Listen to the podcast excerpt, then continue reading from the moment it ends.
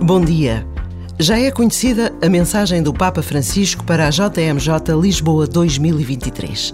Diz o Papa: Queridos jovens, que na Jornada Mundial da Juventude possais experimentar novamente a alegria do encontro com Deus e com os irmãos e as irmãs.